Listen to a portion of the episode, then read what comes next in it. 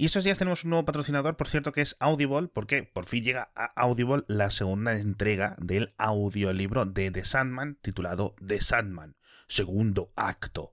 Ya sabéis, la fantasía siniestra que continúa las incursiones del propio Sandman a través de, la historia, ¿no? Antigua Roma, Bagdad, la Revolución Francesa, San Francisco, etcétera, ¿no? Bueno, pues la versión en castellano vuelve a estar encabezada por el elenco de voces del primer audiolibro, Carlos Bardem como Sandman, de narrador principal, Carlos Di Blasi como Morfeo, Minal Hamani eh, haciendo de la muerte, que es yo creo que uno de los personajes clave de la obra en general de, de, Neil Gaiman. Y bueno, en este segundo acto, en este Sandman segundo acto, vamos a conocer a nuevos personajes como Wanda, por cierto, ¿eh? que viene con, interpretado por eh, Samantha Hudson, o los fantásticos Israel Elejalde y Octave Puyades como Destino y Susano, por cierto, genial ese nombre medio griego, medio japonés.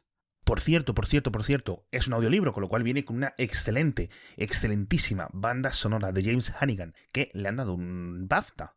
Así que ya sabéis, The Sandman, segundo acto, exclusiva en Audible, y lo deja donde acabó el anterior audiolibro, que creo que fue el, audiolibro más escuchado en España en todo 2021. Así que ya sabes, no te lo puedes perder. No solo tienes The Sandman y The Sandman segundo acto, sino que tienes miles de audiolibros y podcasts exclusivos en audible.es.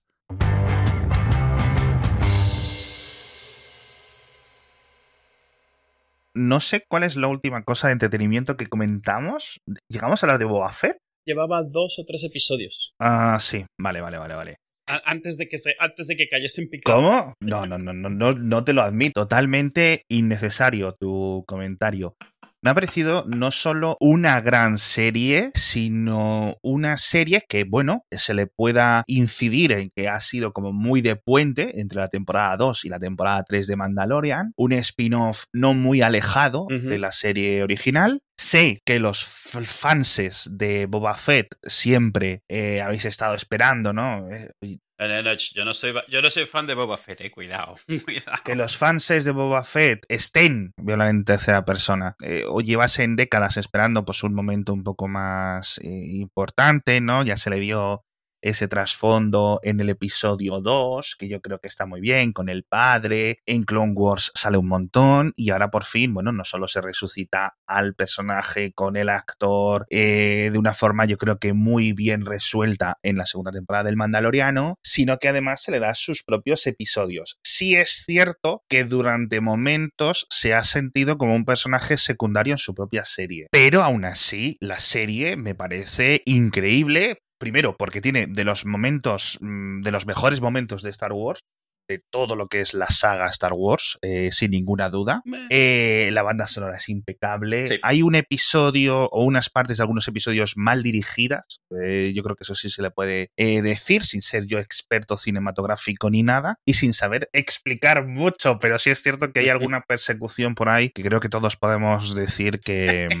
que está, está mal, ¿no? La de los carritos de feria de colores. La de los carritos estos de las personas minusválidas, sí, que van... Yo creo que si sales, si vas corriendo, llegas antes. Entonces, ya digo, banda sonora increíble, composición increíble. En general, yo creo que una muy buena serie. Nada que vaya a ganar, no sé, eh, Oscars, etcétera, pero me parece algo bastante resultón y, y, yo creo que, que, muy chulo. Te dejo paso ahora para que digas tú qué es lo que no te ha gustado, porque... A ver, yo, yo no soy un fan de Boba Fett en el sentido de cuando salió en el Imperio Contraataca, yo ya lo había visto en el especial de Navidad asqueroso, horrible, terrible que había salido, que salen dibujos animados, pero no te dicen mucho ahí, de hecho habla mucho más en ese especial que en el Imperio. Es un personaje que mola, tiene este toquecito secreto, este toquecito no sabes de qué va, habla lo justo, vale, está bien. A mí lo de, lo de usar a Boba Fett, la gente se queja de que todo gira alrededor de Skywalker en Star Wars, pero a mí todas las precuelas giran alrededor de Boba Fett directa o indirectamente, es otro Skywalker, todos los clones son suyos, está Django antes, todos al final luego tienen su cara en las series de animación, porque todos los clones claro, son bueno, Boba cierto. Fett. Uh -huh. Llega un momento en el que es como, venga, o sea, este que era alguien enigmático resulta que es del que más hay en el universo, más que nadie es nadie, porque hay mil millones de copias de él. ¿Cómo lo trajeron en Mandalorian? ¿Cómo lo, lo volvieron a traer después de que se había muerto? No me pareció mal el que apareciese de nuevo. Yo no era de esta, de esta gente que, no debía devolver nunca, o como me pareció que estaba bien, me parecía que se podía evolucionar bien. Y cuando salió en Mandalorian, estaba bien traído. Era un personaje que no era el mismo, claramente eh, había cambiado, y en la serie Boba Fett te enseñan en qué ha cambiado y por qué. Y como, como idea, la serie no me parece mal, la idea de, explorar un poco este tema de estrés postraumático, cambio que te hace que tu vida sea diferente, te la planteas de otra manera, puede estar bien. El problema para mí es que toda la serie Boba Fett se siente como, como cuando tienes una serie principal y haces como estos especiales por fuera o una web series. La serie a medida que iba avanzando me iba un poco desilusionando. Los primeros episodios me parecían bien. Y los episodios donde realmente está claro que es el pegamento entre las dos temporadas de Mandalorian, también me parecieron bien. Parte del problema que para mí tiene la serie de Boba Fett es que no avanza mucho. O sea, donde está al final del primer episodio, prácticamente es donde está al final del último episodio. Te dicen más o menos lo que quiere hacer, se mueve muy poquito a partir de eso. No hay nunca un riesgo grande, no hay nunca un peligro grande que resolver. No lo sé. A mí me desilusionó, no porque tuviese grandes esperanzas por Boba Fett, sino porque tenía esperanzas de que la serie estuviese a la altura de, pues, de Mandalorian, por ejemplo. Yo creo que sí lo está. Yo creo que tampoco, yo creo que, que te equivocas. O sea, en el sentido, el final de la temporada, sin meternos realmente spoilers, empieza queriendo ocupar el lugar que tenía, ¿cómo se llama? Jabal Hutt. en, en Tatooine, controlando, digamos, ese submundo, las mafias que controlan eh, por detrás a las élites de Tatooine y se le da una evolución y él, eh, después de diferentes conflictos, yo creo que sí acaba siendo eso o, o sí acaba teniendo ese, ese poder. Por otra parte, añade más dimensiones no solo a la vida de Boba Fett, que era un personaje del que apenas se sabía nada, y que además pues ahora se le da el trasfondo, el por qué ha cambiado, creo que se le da una buena explicación, se aprovecha para dar una explicación y más fondo y más dimensiones a los moradores de las arenas, ¿no? Para darles una cultura eh, vigorosa. El planeta también es, mm, descubrimos que es mucho más que arena puesta durante kilómetros a la redonda y además descubrimos que Tatooine es más que un puñado de casas de adobe y que hay eh, no solo las eh, tres bares o tres cantinas sino que hay diferentes subculturas, que es una cosa que siempre se critica en la mayoría de, trabajos de ciencia ficción, etcétera, que parece que todos los planetas son unidimensionales, es decir, este es el planeta de hielo, este es el planeta de desierto este, es el planeta de la, selva. Entonces, aquí, claro, dices tú, joder, es que no tiene pinta. Si yo doy tres vueltas por mi barrio, me voy a encontrar tres culturas diferentes. ¿Qué menos es que en un planeta con conexiones intergalácticas haya gente de todo tipo, ya no solo de diferentes especies? Por ejemplo, entonces a mí que haya los rockabilis estas o los paramore, la chica esta, la paramore espacial, protagonista o subprotagonista en cierto sentido, eh, matando aliens, pues y la, chica gótica esta, a mí me, parece perfecto. O sea, parece súper guay porque da un poco más. Sí es cierto que quizás cuando se introducen no se explica muy bien, oye, ¿qué es lo que hace esta paisana aquí? Es decir, si de repente me aparece X, pues me gustaría tener un poco de relación.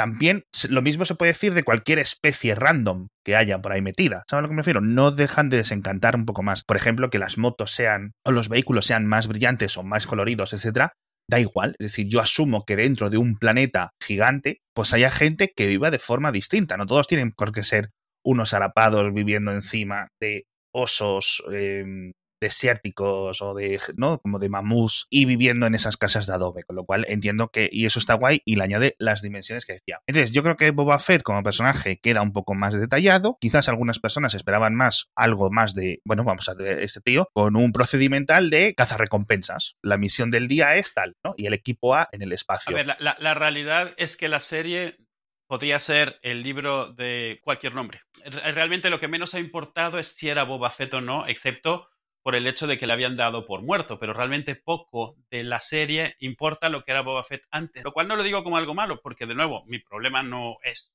con Boba Fett como tal. Un personaje que le quieres evolucionar, da igual un poco de donde venga, mientras sea para mejor. Nada, yo sí creo que simplemente es un, un paso y ahora se estará estableciendo, es como un primer paso, es como unos primeros andares para ver qué podemos hacer con este personaje. Lo tomo más como un prólogo de la historia de Boba Fett, de lo que puede ser. Mm. Vamos a poner aquí los primeros ladrillos y no sé cuántas metáforas más eh, diciendo lo mismo puedo decir, que, que es eso, una escena eliminada que no sabía yo en el episodio 1 es que cuando Anakin es pequeñito y está probando la primera vaina de carreras, esa que se había montado él por su cuenta, etcétera, no sé qué, está con unos niños, que mucha gente recordará la escena. ah, qué bien, ya hemos podido arrancarla, no sé qué. Y resulta que uno de esos niños le dice a Anakin, ah, no sé qué, no sé cuánto, grido. Como para decir, este es el mismo grido que luego eh, Han Solo mata tres casas más adelante, eh, cuatro películas después, ¿no? Está guay, pero por otra parte, de nuevo, eh, parece que mm, reduce muchísimo la complejidad y... parece que todo Star Wars sucede en, una urba. Exacto. Eso ni me parece mal ni me parece bien. Yo creo que esta escena eh, está mejor eliminada que en la película, pero si hubiera estado en la película tampoco me hubiera cambiado. La tercera temporada, a ver si sale, del Mandaloriano, y la segunda, que esto imagino que saldrá, y todo lo que venga de Star Wars en el futuro. Ya hemos visto el póster de Obi-Wan, y imagino que a ver cuánto meten de Hayden Christensen, que realmente yo es lo que quiero, sinceramente. No se puede hacer mucho más de con Hayden Christensen, y no sé muy bien cómo lo van a meter, pero creo que es un señor que hay que rehabilitarlo porque mm, tiene mucho que ofrecer a, la saga. Hayden Christensen, que es el actor de Anakin Skywalker, para que la gente que no lo, no lo sepa. Y a ver, y a ver si esto, si a ver si esto lo redime, porque hay mucha gente que, que le tiene algo de rencor, no porque él haya sido bueno o malo, sino porque le tocó estar en el centro de películas que hay gente que todavía las tiene con un mal recuerdo y él se ha vuelto pues un poco la cabeza de turco. sí, todos en esas películas hicieron lo que podían con lo que les habían dado, bueno o malo, vamos. Sí, diferente, diferente perspectiva. En fin, eh, bueno, pues a ver qué es lo que se viene, a ver si llega pronto el tráiler, porque la verdad que le tengo, le tengo ganas. Así que, nada, está guay. El tema de Disney, que cada poco te vayan cascando un tema diferente, está bastante, bastante interesante.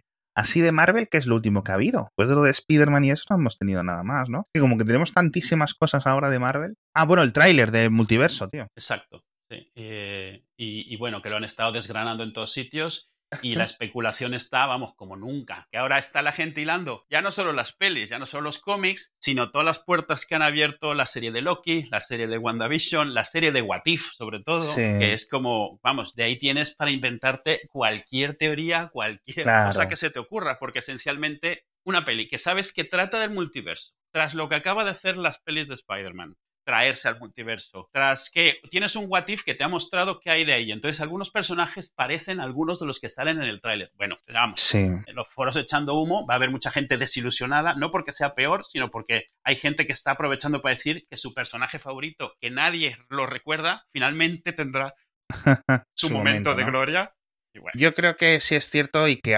está el campo sembrado, por decirlo así, para las especulaciones, porque joder, se han especulado tantísimas cosas locas con Spider-Man que han sido verdad y que yo creo que, es decir, por ejemplo, la vuelta de dos personajes de las series de Netflix, como eh, Fisk y el propio Daredevil. ¿Cómo me decías que era la traducción de Daredevil a español? Dan Defensor es una de ellas. Esa, Dan Defensor. Es Dan Defensor la que me habías comentado. Eso es, la introducción de estos dos actores haciendo de sus personajes en el propio MCU, sin tema de multiversos, ni es una versión no sé qué, etcétera. Eh, yo creo que abre las alas para un montón de, de, teorías y de especulación. Y entra en un momento bonito. Qué bonito es la especulación antes de la película. Es casi incluso más emocionante que las propias películas, ¿no? Sí, sí, sí porque en nuestra cabeza todo siempre es espectacular. Es muy similar al concepto a los rumores antes de las presentaciones de dispositivos, ¿no? Es en plan, es más bonito simplemente,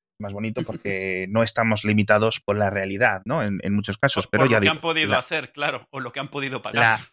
hemos visto que realmente mm, cosas que eran meros sueños y meros meras ideas o, o literalmente idas de olla de tres fans en internet se han convertido en realidad y se han convertido en realidad no solo en una película cutre, sino en una buena película como es la de Spider-Man, esta nueva de, Far From Home. No, Far From Home no, eh, No Way Home, en la tercera, Spider-Man 3, por decirlo de alguna forma. eh, sino que encima ha sido un éxito. Es decir, no es que haya sido mm, Iron Man 2, no es que haya sido eh, WandaVision, que le ha podido dar más gente o menos gente, no, estamos hablando de una película que se ha metido como en el top 10 o en el top 7 o en el top 5 incluso de audiencia mundial en plena situación de pandemia, es decir, hostia puta, ¿no? Es, es algo gordísimo, entonces, mm, eh, o bien, ahora mismo Marvel tiene un problema, porque no todo puede ser cada vez más y cada vez más gente. Hay que. Eh, yo creo que no echar el freno, pero sí intentar dejar los momentos épicos mm, eh, más sueltos para que retengan esa epicidad. Porque si cada película que sale, ¿no? Cada película que ocurra ahora o de vez en cuando vamos a tener eh, esos, como le dicen por ahí, esos momentos endgame de 50 personajes de los cómics juntos, pues le puede quedar un poco de, gracia si nos lo empezamos a, esperar siempre, ¿no? Y pueden sufrir las películas que no los tengan, ¿no? Así que vamos a ver si esto se hace con, relativa mesura, pero yo creo que con Sam Raimi y el Doctor Extraño y todas estas cosas, yo creo que, se, que puede haber cositas guay. Estaba por ahí la, la voz de Patrick Stewart, ya es como el tercero o el cuarto personaje de Star Trek, o actor de Star Trek, eh, veterano que está también en las, en las estas. Así que yo imagino que cada vez irán mezclando más de las cosas de, la, de los X-Men eh, de Fox, por decirlo de alguna forma, y se irán introduciendo bien a través de multiverso, bien a través de, de otros métodos y, y, y guay. Lo cual yo creo que confirma, si no estaba ya confirmado, que nos mintieron con lo del Pietro en, en WandaVision. Yo recuerdo mucha discusión, porque claro, eso fue uno de los grandes momentos, es decir, estamos hablando ahora en, en Boba Fett de, de Ahsoka, que es un momento muy esperado de los fans, que Ahsoka va a tener su propia serie, Ahsoka hablando con Luke, es decir, que es algo que nunca habíamos visto. No necesariamente Ahsoka hablando con Luke, eh, precisamente en esas escenas, pero damos por hecho de que están hablando y de que mantiene una relación y que le cuenta cosas de su padre, lo cual es muy, muy importante para el desarrollo de Luke, que por cierto, mm, se nos ha olvidado un poco hablar. Mucho mejor Luke. De ese mucho mejor Luke, ¿no? Y, y una escena muy guay. O sea, yo sí es cierto que, estuve en, la punta del sofá muy emocionado con, con, eso. Entonces, volviendo a este tema, que, eh, que te decía. X-Men, Marvel, MCU, Picard. Claro, con el tema de Pietro tenemos ese problema. Nos dijeron, no, esto es una crítica al fenómeno fan, que todo lo hila, que no sé qué. Mentira cochina y mentira cochina a todos los fans que defendieron y que se creyeron eso porque se lo estaban diciendo la directora de WandaVision. Os la han metido porque no se lo podían decir, porque si te decían en ese momento con WandaVision, efectivamente esta chica ha entrado en el multiverso y se ha traído aquí a otro señor de otro, al mismo personaje, pero de otra parte, te spoileamos un montón de cosas. Igual que el actor, el Andrew Garfield, se ha tirado cinco meses mintiendo a la prensa diciendo que no, que no sé de qué habláis, que es imposible, que te lo juro por mi madre, que no voy a estar en esa película. Entonces, ahora mismo, ahora mismo, entramos en un periodo también muy curioso en el que ninguna declaración realmente va a tener ningún valor, porque entramos un poco en el Pedrito y el Lobo. Es decir, ¿cómo vamos a saber si este actor está diciendo la verdad o realmente no puede decir la verdad o está mintiendo, un poco como el acertijo ese, ¿no? De, hecho, la, voz del tráiler suena como la de Patrick Stewart, pero Patrick Stewart ha dicho que a él le llevan imitando la voz toda su vida. Pero claro, ya a estas alturas no sabes. Es que ya no creo a Patrick Stewart. O sea que yo, yo, tiene todo el sentido que esté. Tiene todo el sentido que esté, ¿no? Porque vamos, entonces ya, pues eso, 200 eh, blogs de tecnología explicando quiénes son los Illuminati, que por qué eso se puede meter, que cómo puede ser eso de puerta para que aparezca el personaje Y, el personaje Z, etc. Entonces, es normal que la gente se haga sus pajas mentales, porque joder, llevan dos años de pajas mentales, que es que todas tienen resultado, todas se han visto materializadas en la pantalla, ¿no? Los tres Spider-Man van a estar juntos por primera vez, efectivamente va a volver Octopus, va a volver el Green Goblin. O sea, es que solo falta que hubieran descancelado a James Franco para traerlo dentro de la serie, dentro de la película. Entonces está en un, en un momento de ebullición, de que todo le sale bien, lo cual me, me parece bien y me gusta. Parece que lo mismo vamos a ver con Batman en las películas de Flash. Es decir, mucho de esta recolección porque esto de, esto de que el. ¿Cómo se llama el actor del Batman de Tim Burton? Michael Keaton. Michael Keaton. Va a, va, va, va a volver a ser Batman 30 años después, ¿no? Dentro de la película de Flash. Que Flash es un poco el Doctor Extraño o la Wanda de, de DC, ¿no? Porque puede cambiar o ir de una dimensión a otra, ¿no? Sí, es el comodín también en los cómics, es el que se usa de comodín cada vez que necesitas una realidad alternativa. Todo Flashpoint, que dicen que puede que algo se base en Flashpoint, ya lo han tenido en la serie Flash, ya ha habido una peli, eh, es Flash eh, yendo, o sea, yendo a arreglar algo de, o sea, salvar a su madre y crear toda una realidad alternativa en la cual su madre no se muere, pero todos los héroes y todos los villanos del universo DC han cambiado, todas las historias han cambiado. Ya, ya. Está guay porque el actor de Flash de las películas ya ha salido en la serie de Flash. Mm. De, de hecho, juntaron a múltiples Superman, si no recuerdo mal, en la serie de Supergirl y todo. El, el Superman de, de, Smallville, el Superman de la serie nueva de, de, de Lois y Clark. Hicieron es, una eh, versión de la Crisis de las Tierras Infinitas, que fue este cómic en el cual decidieron reiniciar el universo DC. Sí. A mí esto me entra el conflicto porque ahora muchas personas dicen, bueno, pues eh, en el caso de Marvel, ¿no? Eh, las, películas las películas de Blade son, están dentro del MCU. Ujú. O las películas de los X-Men, todas, digamos, estas de con Lobezno eh, Sí. y de los últimos, las siete u ocho películas que hay, ya son MCU. Porque como hemos visto que están dentro, no sé qué, todo es MCU. Y realmente no, yo no lo. O, o es canon. Es, a ver, MCU no. MCU, eh, aquí el, el tema es que el término se empieza a, a- a liar un poco. MCU era específicamente dentro del canon de Marvel el universo de las pelis. Exacto. Lo que pasa es que una vez que abres la puerta del multiverso, bueno, o sea, se, se supone que pueden entrar cualquiera de los otros, depende en cuál estás plantado de pie, estás en uno o estás en otro. Sí, Es cierto que esto les permite hacer lo que les dé la gana, porque si no es exactamente lo que era, dices que es otro universo, que era parecido, pero no es el mismo y ya está. y ya los que está. están que no pueden más son Sí. los de la Wikia, porque están creando universos nuevos de Marvel cada dos veces al día, cada vez que sale un tráiler. O sea, esta es gente que ha puesto universos enteros porque un día está pintado a alguien diferente el uniforme en un cómic y deciden que es que es un universo diferente. Esto pasa mucho con algunas wikias que deciden una regla y la- ahora tienen que vivir por esa regla. Es como todo lo que lees en Star Wars está en pasado porque las pelis empiezan con hace mucho tiempo. Pues esto es lo mismo. Es como, pues hemos decidido que todo es un universo alternativo y les asignan números que ya van por siete dígitos por no chocar con cualquier número oficial que se les pueda ocurrir en los cómics. Y tú ves la lista de, de universos alternativos, especialmente en una línea editorial que ha tenido un cómic oficialmente llamado What If, que creaba tres universos por cómic. Claro. Que bueno, bueno. Y ahora con los trailers están que no pueden más. Sí, a ver, yo creo que eso obviamente es un poco confuso para el espectador medio, pero bueno, está guay para, para el fenómeno fan y que mantengan. Sí es cierto que yo creo que hay un valor en el que no todas las IPs culturales, por decirlo así, eh, se convierten en un multiverso. Star Trek ya ha ido hacia a esa parte, no se puede deshacer lo, lo hecho. Tenemos no solo el universo malvado, por decirlo así, El, el, el, el mirror, sí, el espejo. el universo espejo, sino que tenemos el de las películas, el Prime o el Abram verso, como queráis decirlo. El Abrams verso, sí.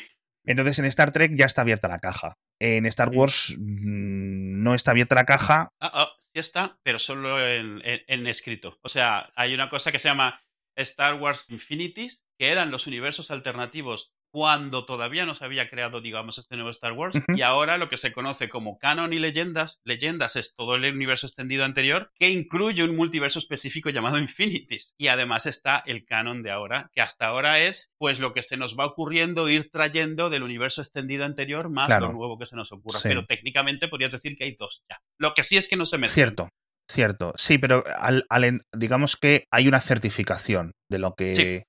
De lo que es y lo que es, pero en, en- en cierto sentido. Es decir, bueno, en algún momento lo fue, pero, pero ya no. Muy similar al Antiguo y al Nuevo Testamento, por cierto. O a las certificaciones que ha ido haciendo la iglesia o las diferentes iglesias eh, con el paso de los siglos de qué libros valen y qué libros no valen, ¿no? ¿Y qué interpretaciones? Que es de donde viene el tema del canon, ¿no? Esto es canónico, este libro puede estar aceptado eh, o no está aceptado. Pero bueno, yo creo que como fenómeno fan, la verdad que, joder, no, no os, la habíais, no os las habíais visto venir en la, en la vida estas cosas. Así Lo que- que es cierto es que es el peor momento de la historia para la gente que pide IPs originales. Todas estas empresas que llevan 100 años haciendo versiones de lo mismo, Ya, de repente ahora existe una excusa aceptable, aceptable Sí, por, por el sí público para cierto. unirla toda y traértela de tal. A ver, está guay. Está guay porque te da un poco más de.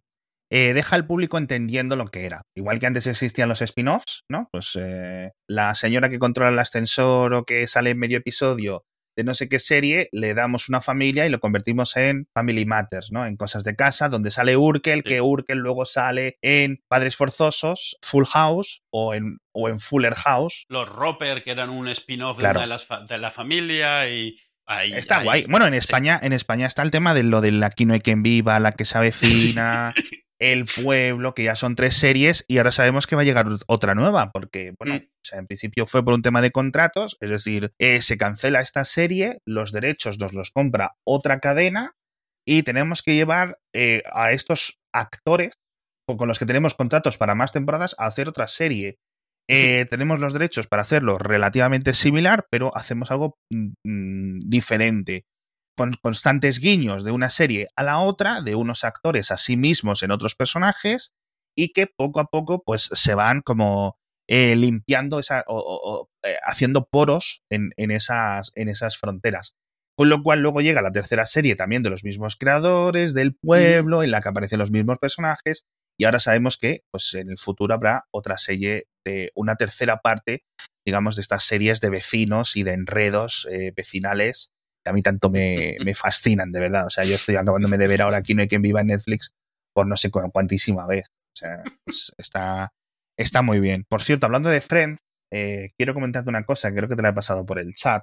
Y es el tema de China, que lo han vuelto a emitir en. Ah, eh, han, vuelto a permitir la emisión de Friends en, en no sé qué cadena en, en China, aparte de en Bilibili, que es un poco el Hulu, el YouTube eh, eh, nacional, o al menos el más potente. La han emitido, pero con matices. Sí, y me hace muchísima gracia porque aquí en, en Europa, pero principalmente en Estados Unidos y principalmente la gente más joven, está rajando muchísimo de Friends como anti-gay, anti-trans, racista, no sé qué, no sé cuánto. y en China están censurando cualquier mínima mención a que la exmujer de Ross era lesbiana. Cualquier mínima mención al divorcio de Rachel, que es con lo que comienza la serie. Tío, es que eh, me hacen muchísima gracia porque recortan trozos del episodio para que no salgan ese tipo de discusiones que dices tú, joder. Pero me hace mucha gracia ese contraste de que en un sitio se le dé palos por ser muy carca y justo en otro país en el mismo año se le esté dando palos por temas completamente tabús, ¿sabes? O sea, es una locura, tío, esa diferencia. A mí, a mí, la que me pareció interesante fue la censura del final de Fight Club. Hostia, eso fue muy fuerte. Fue muy fuerte, pero no solo porque, a ver, o sea, entiendo que el gobierno chino diga, vamos a quitar esta escena donde unos... Eh, eh, ¿Terroristas? Terroristas, claro, es la palabra. Los terroristas están atacando el gobierno, destruyendo edificios porque, bueno, o sea, esto no se hace, ¿vale? Pero es que sin esa escena la peli es completamente diferente. La peli no trata de alguien con personalidad múltiple donde tiene su otro yo que hace todo lo que él no haría. Se trata de dos tíos, uno de ellos que es un terrorista y el otro que es un pringao. Y al final te ponen además una leyendita que dice, y bueno, y Tyler Durden al final se rehabilitó y no sé cuánto. Y dices, ¿pero qué es esto? Sí, tío, la verdad. completamente. Yo pensaba que era una, o sea, yo pensaba que era un, una broma, una leyenda urbana, ¿no? En, la versión en China de El Club de la Lucha la cortan cinco minutos antes y literalmente es que es eso, es un cartelito en el que ponen como el epílogo y las autoridades llegaron y detuvieron la, el complot de los terroristas y Tyler Durden está siendo, como dices tú, ¿no? Eh, curado de sus afecciones en un centro clínico, ¿no? Gloria al gobierno y gloria al partido. Eh, loquísimo, loquísimo, loquísimo. ya, claro, yo no sé, yo eh, puedo entender un poco China desde la lejanía, Em, de que entiendo que hay gente que esto lo ve y se lo toma a risa o sabe lo que hay o sabe cómo funciona. Igual que cuando en España estas cosas ocurrían y estaban las series y las películas, sobre todo las películas estadounidenses o las películas francesas, etcétera, completamente censuradas. Había gente que sabía leer al respecto, es decir, sabía entender, joder, tío, macho. Claro, sí, creo que el ejemplo más famoso es aquel de Mogambo, donde dos amantes que no estaban casados, pues el, el doblaje era que eran hermanos y quedaba mucho peor. Pero claro, no era una pareja no casada, yendo por ahí juntos en un viaje, Sí, no, dos hermanos. Claro, el tema es que veías la tensión sexual tremenda que tenían los dos.